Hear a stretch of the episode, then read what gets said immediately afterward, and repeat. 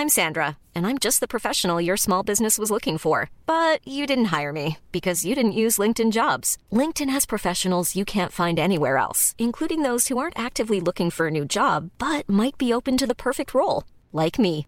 In a given month, over 70% of LinkedIn users don't visit other leading job sites. So if you're not looking on LinkedIn, you'll miss out on great candidates like Sandra. Start hiring professionals like a professional. Post your free job on linkedin.com/people today.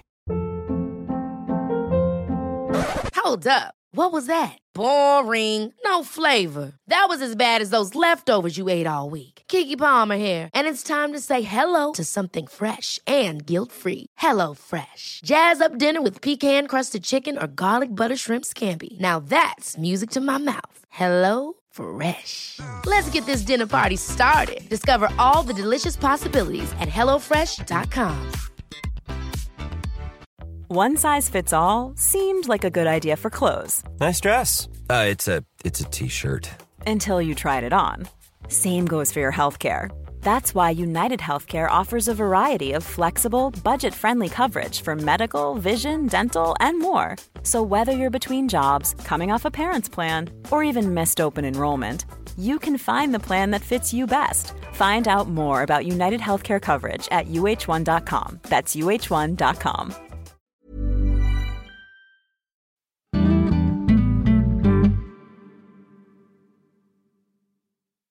Los árboles son poemas que la tierra escribe en el cielo. Khalil Gibran. Para muchas culturas, los árboles representaban una conexión sagrada entre el cielo y la tierra, un vínculo entre la materia y el espíritu. Por ejemplo, en la mitología nórdica, los árboles se consideraban guardianes de la sabiduría ancestral y la vida misma.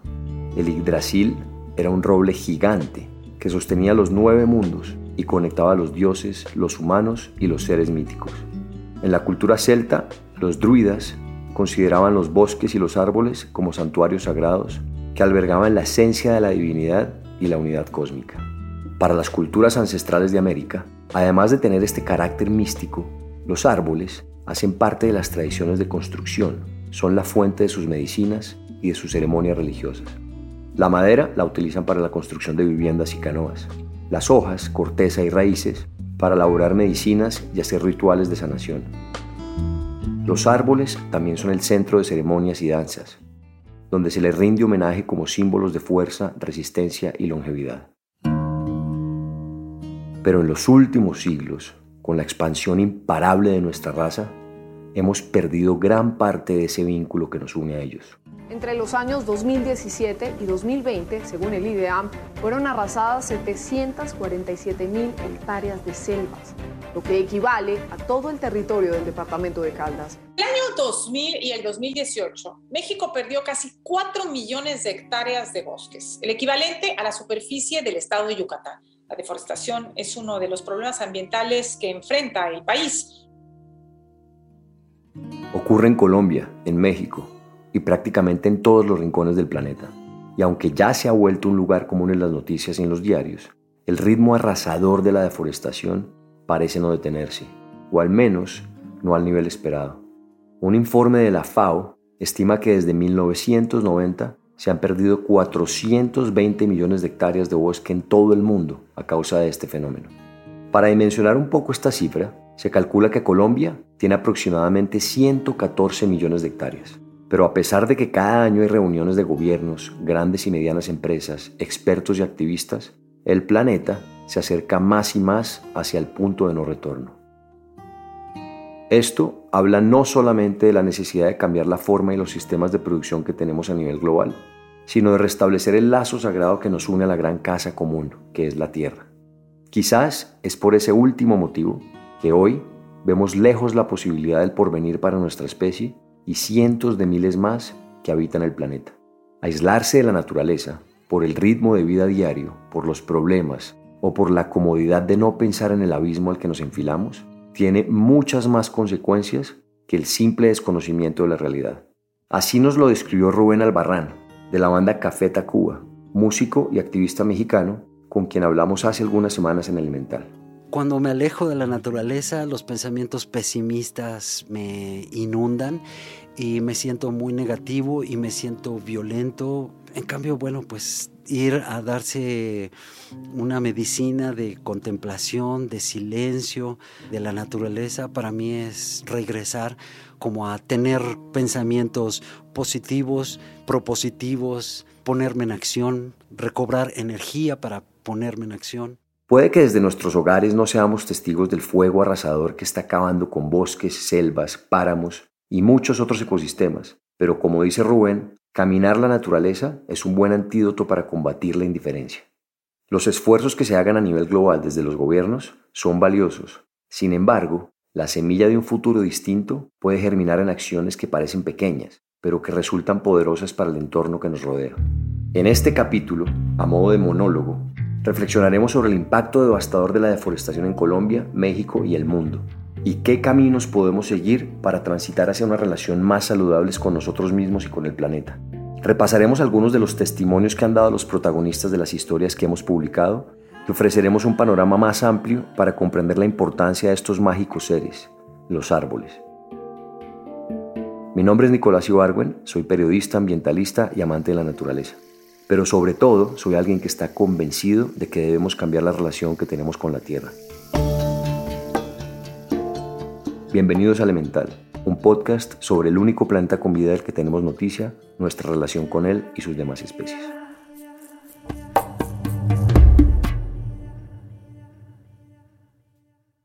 Hay más de 3 billones de árboles en el planeta, casi 10 veces la cantidad de estrellas que alumbran la Vía Láctea.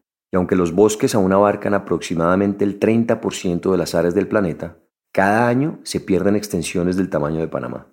Esto quiere decir que si el ritmo de deforestación persiste, las selvas tropicales y los bosques pluviales podrían extinguirse por completo en un plazo de 100 años, según un estudio de la Agencia Espacial Europea. Pero en la situación actual no tenemos 100 años de espera. Más de 2.000 especies de aves, anfibios, reptiles, mamíferos, 41.000 tipos de plantas y comunidades indígenas que habitan los ecosistemas ubicados en los parques nacionales naturales de Colombia están en riesgo por fenómenos como la deforestación. Aunque el efecto es devastador, esta no ha sido históricamente la forma de nuestra especie de relacionarse con la naturaleza. Como lo mencionamos antes, en América, Europa, África y prácticamente todos los centros de civilización humana a lo largo de la historia, se tejieron fuertes vínculos con los ecosistemas que sostienen la vida. Sobre esto hablamos con la escritora colombiana Mariana Matía. La manera en la que muchos humanos históricamente, de hecho muchas comunidades indígenas se relacionan con la tierra, que es como en una labor de jardineros, en donde se toman unas ciertas decisiones sobre cuáles plantas pueden ser protagónicas, se les ponen ciertos límites a otras, pero no son unos límites violentos, digamos, en términos de de herbicidas o de cosas así, sino como de, bueno, esta planta le vamos a poner un límite, vamos a dejar que esté acá. Entonces se vuelven cuidadores de la tierra, se vuelve una tarea colaborativa. Y yo creo que ahí hay un tema de ruptura en la historia que nos ha contado esta historia de la religión, en donde el humano es el jefe y en donde el humano manda y en donde el humano está por encima y en donde lo sagrado está desmaterializado por fuera de la tierra la idea que acabó imponiéndose tras la industrialización fue la de expandir las fronteras de la humanidad sobre la naturaleza. Como lo dice Mariana, una de las características más importantes de los seres humanos es la domesticación de plantas y otras especies. Alteramos los paisajes para cultivar nuestra comida, que por siglos también la hemos sometido a cambios para nuestro beneficio. Pero hay una distancia enorme entre la transformación del paisaje que hacen las comunidades nativas y los megaproyectos, legales e ilegales, que están acabando con los ecosistemas. Uno de los casos que más eco tuvo en los últimos años fue el de la denuncia que hizo la organización Greenpeace contra la empresa multinacional Nestlé en el 2010. Esta acusación se centró en la producción del aceite de palma, que se obtiene a menudo mediante la destrucción de bosques tropicales. Greenpeace alegó que la empresa contribuyó al grave deterioro de los ecosistemas e impactó negativamente a la biodiversidad de la región, así como a las comunidades locales. Y es que del 2001 al 2022, Indonesia perdió cerca de 29 millones de hectáreas de cobertura arbórea. Aunque Nestlé no es responsable de la totalidad de esta pérdida, la denuncia en su momento sí puso el foco sobre esta y otras empresas que extraen recursos de la región. La forma de sensibilizar al mundo sobre este problema fue con actos disruptivos en las plazas de las principales ciudades y con anuncios en medios de comunicación como este. Hay un orangután en mi cuarto y yo no quiero que esté. Le dije que se marchara, pero no quiere entender. Orangután de mi cuarto, te tengo que preguntar, ¿por qué te has ido tan lejos si este no es tu lugar? Hay humanos en mi bosque y no sé qué puedo hacer. Nos destruyen nuestra casa para haceros champú y gel. Hay humanos en mi bosque y no sé qué puedo hacer. Se llevaron a mi mami y a mis amigos también. Hay humanos en mi bosque y no sé qué puedo hacer. Buscan aceite de palma y del fuego me escapé. Aunque la campaña de Greenpeace surtió efecto en la medida en la que esta empresa y algunas otras empezaron a desescalar la extracción del aceite en las selvas de Indonesia, es apenas una fracción del problema que inunda el mundo. Si bien gran parte del poder de transformación está en las manos de conglomerados económicos y gobiernos, somos nosotros, cada uno de nosotros, con nuestro poder individual, quienes podemos presionar estos cambios. No solo con protestas y grandes actos públicos, sino tomando conciencia de nuestro papel en el mundo y del enorme poder que tiene relacionarnos de forma respetuosa con la Tierra. Aquí de nuevo Mariana los humanos tenemos la capacidad de relacionarnos de manera cuidadosa y recíproca con el resto del mundo viviente. Hay humanos que lo hacen. ¿Cómo hacemos para aprender de ellos? ¿Y cómo hacemos para traer esa historia y volverla parte de, de nuestra experiencia? Por ejemplo, algunos indígenas curripacos que habitan en asentamientos en Colombia, Brasil y Venezuela luchan por sostener la tradición de respeto a los árboles, animales y otros seres vivos de la selva. Esta relación representa una lección valiosa para el mundo occidental y para el futuro de la humanidad, pues a pesar de la globalización y las constantes amenazas que sufren pueblos como el Curripaco, han comprendido que la tierra no es un recurso infinito, sino un delicado equilibrio de vida que debe preservarse para las generaciones venideras. Su cosmovisión está arraigada en la idea de que la naturaleza no es un mero objeto de explotación, sino un entorno sagrado del cual son dependientes y con el que están interconectados. Esta filosofía les ha llevado a vivir en armonía con el entorno, cuidando y protegiendo los recursos naturales, respetando la biodiversidad y manteniendo una relación equitativa con el planeta. Justamente sobre este vínculo sagrado hablamos en Elemental hace unos meses con Fabio Pérez, indígena curripaco. Nosotros desde muy pequeños conocemos todo el bosque. mi padre me decía, cuando hay árboles que son medicinales, que sirven para algo, no toque esa tierra, porque algún día usted va a necesitar de eso. Si usted llega y tumba los árboles que ya están identificados, es difícil que usted identifique otro árbol que sirve para curar. En el caso de Colombia, por ejemplo, la Amazonía es aún la región con la mayor pérdida de bosques en la actualidad, que se concentra en tres departamentos principalmente, Caquetá, Meta y Guaviare. Sin embargo, en la región de la Sierra Nevada de Santa Marta, en la costa caribeña, existen también núcleos con niveles muy altos de deforestación.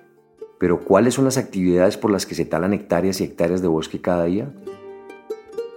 Una de las principales es la expansión de la agricultura y la demanda creciente de tierras para la producción de monocultivos y ganado. En el caso de la ganadería, grandes áreas forestales se convierten en pastizales para alimentar y criar a los animales. Un informe de la FAO advierte que la ganadería utiliza el 30% de la superficie terrestre del planeta. Además, la tala de bosques para crear pastos es una de las principales causas de la deforestación, en especial en Latinoamérica, donde el 70% de los bosques que han desaparecido en el Amazonas se han dedicado a pastizales. Esta situación ha llevado incluso a figuras de talla mundial como el actor Joaquín Phoenix a hablar al respecto. Este es un fragmento de sus palabras durante un acto público en Londres contra la ganadería industrial en el 2019. Tenemos que hacer todo lo que podamos para tratar de reducir nuestro impacto en el cambio climático. A veces siento que no se habla lo suficiente y por eso estoy animando a la gente para que se interese más sobre seguir una dieta basada en plantas y así marcar la diferencia. Tener el mayor impacto personal que sea posible sobre el cambio climático y la emergencia climática. A medida que la población mundial aumenta, la presión sobre la tierra cultivable también ha crecido, lo que ha llevado a convertir áreas forestales en campos agrícolas. Y como si no fuera suficiente todo lo que hemos mencionado, la tala de árboles también degrada el suelo, aumentando la erosión y alternando los ciclos de agua locales. Esto fue lo que nos dijo al respecto hace algunos meses Valerie Meikle, autora del libro Hacia el corazón del Amazonas. Yo hablo en el libro de sitios donde han tumbado miles de hectáreas de madera para poner las vacas. Eso es terrible. Para alimentar a unas vacas tiene que tumbar un montón de monte y ese monte queda veneno después. Por años y años no crece nada. y ver que el bosque lo están tumbando es terrible. La tala y la explotación de especies maderables valiosas pueden llevar a la extinción de árboles fundamentales para el equilibrio de los ecosistemas. Esto incluye la pérdida de hábitats naturales, la liberación de grandes cantidades de carbono almacenado en los bosques y la exacerbación del cambio climático. En sus ramas más altas el mundo cruje, sus raíces descansan en el infinito, pero no se pierden allí, luchan con toda la fuerza por una sola cosa, cumplir sus propias leyes, construir su propia forma, representarse. Nada es más ejemplar que la belleza de un árbol fuerte. Tal y como escribió Hermann Hesse, un árbol fuerte es un tesoro invaluable para el planeta, pues en sus raíces y ramas hay todo un mundo que le da vida al ecosistema donde se encuentre.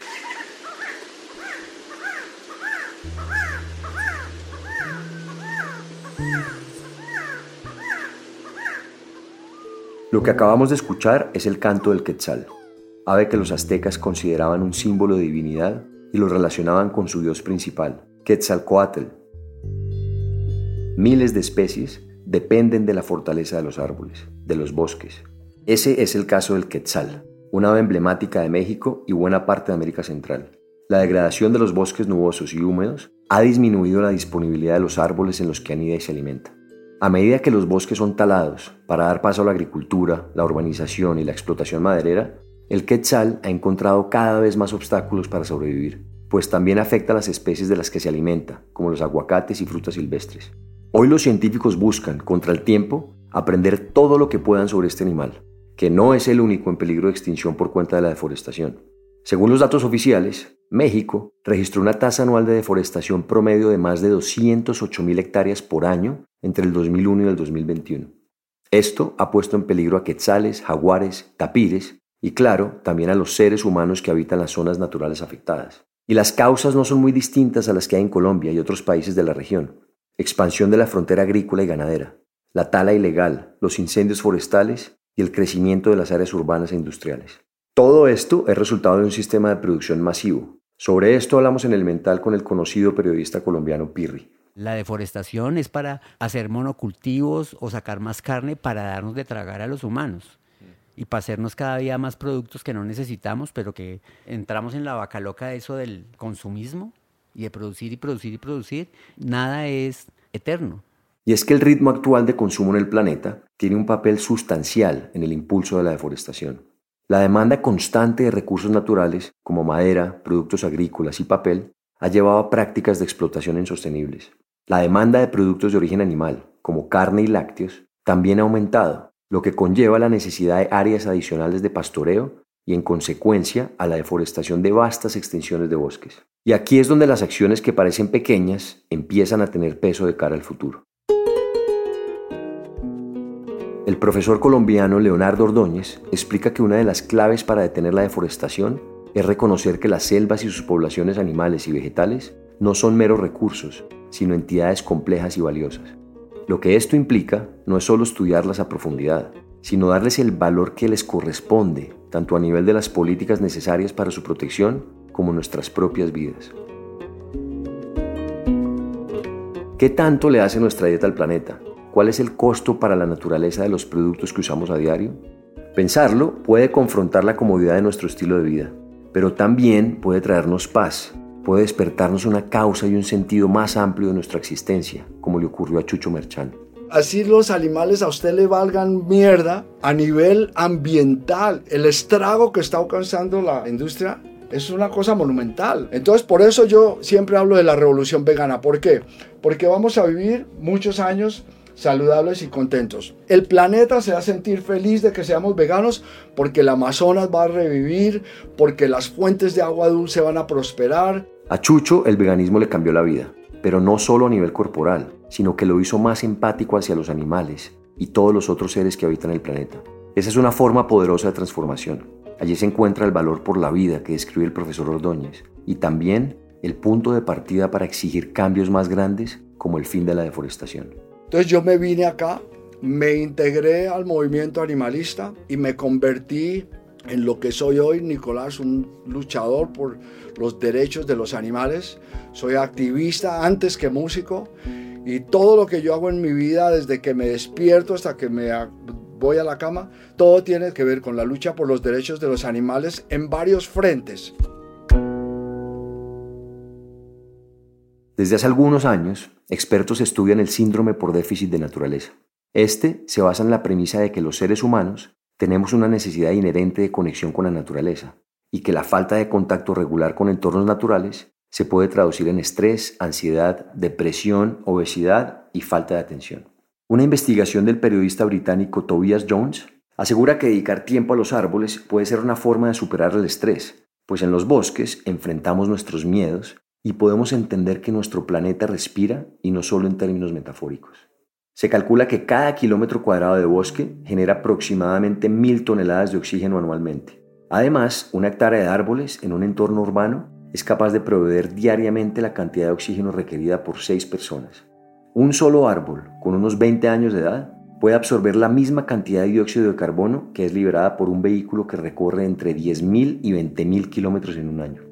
Como lo hemos dicho tantas veces en Elemental, destruir este y cualquier ecosistema trae consecuencias gravísimas para nuestra gran casa común, pero también destruye una parte de nuestro espíritu. No somos un mundo aparte de la naturaleza, nacimos en ella. Gracias a ella y a ella regresaremos. Somos animales, no los dueños de las montañas, los ríos o las selvas. Reconocernos como parte de ella es identificar lo que la queja, y ayudar a sanar los estragos que causamos. Las metas globales apuntan a 2030 como el año en el que debemos frenar a nivel global no solo la deforestación, sino la contaminación de los ríos y la emisión de gases de efecto invernadero, entre muchos otros. Parece poco tiempo, pero en muchos rincones del planeta hay mujeres y hombres transformando sus vidas y las de otros para conseguirlo. Eso hemos intentado transmitir a través de los protagonistas de este podcast, inspirando con sus historias y recordando que, como lo dijo la escritora Fiona Stafford, los árboles nos conectan con otras personas y unen pasado y futuro.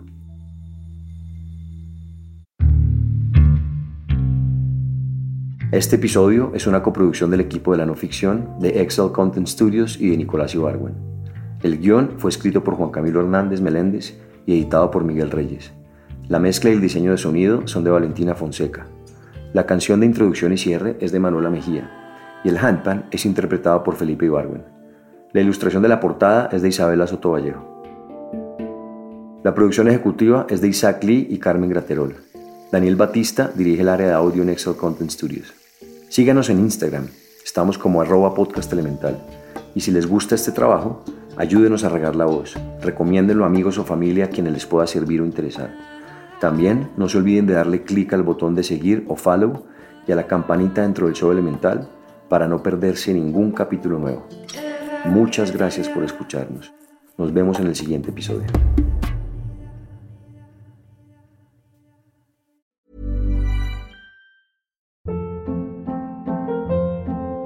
Hold up. What was that? Boring. No flavor. That was as bad as those leftovers you ate all week. Kiki Palmer here, and it's time to say hello to something fresh and guilt-free. Hello Fresh. Jazz up dinner with pecan-crusted chicken or garlic butter shrimp scampi. Now that's music to my mouth. Hello Fresh. Let's get this dinner party started. Discover all the delicious possibilities at hellofresh.com. How would you like to look five years younger? In a clinical study, people that had volume added with Juvederm Voluma XC in the cheeks perceived themselves as looking five years younger at six months after treatment. Look younger, feel like you. Add volume for lift and contour in the cheeks with Juvederm Voluma XC. Reverse signs of aging by adding volume to smooth laugh lines with Juvederm Volure XC. For important safety information and to find a licensed specialist, visit juvederm.com. That's J U V E D E R M.com. Not for people with severe allergic reactions, allergies to lidocaine, or the proteins used in Juvederm. Common side effects include injection site redness, swelling, pain, tenderness, firmness, lumps, bumps, bruising, discoloration, or itching. There's a risk of unintentional injection into a blood vessel, which can cause vision abnormalities, blindness, stroke, temporary scabs, or scarring. Talk to a licensed specialist to find out if it's right for you.